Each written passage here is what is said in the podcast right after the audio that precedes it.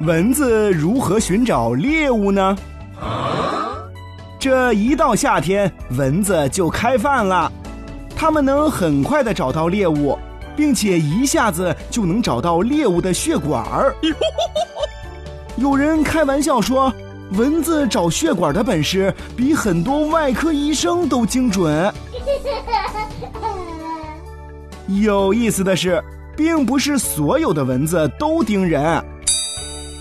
叮人的蚊子都是母蚊子，它们吸血是为了在产卵时给后代提供更多的营养。在寻找猎物时，它们基本不用眼睛看，而是以人呼出的二氧化碳、体表散发出来的汗味以及热量为线索来确定人的位置的。在蚊子的触须上有一种叫化学感受器的器官。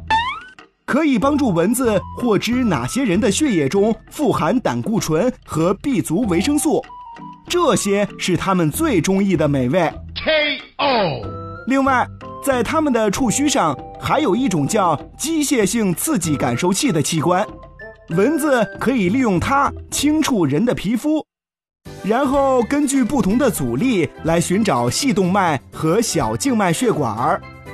所以，朋友们。如果你不想让蚊子找到的话，那就在运动之后赶紧洗洗澡，让自己的汗味儿和热量尽快的被冲刷掉吧。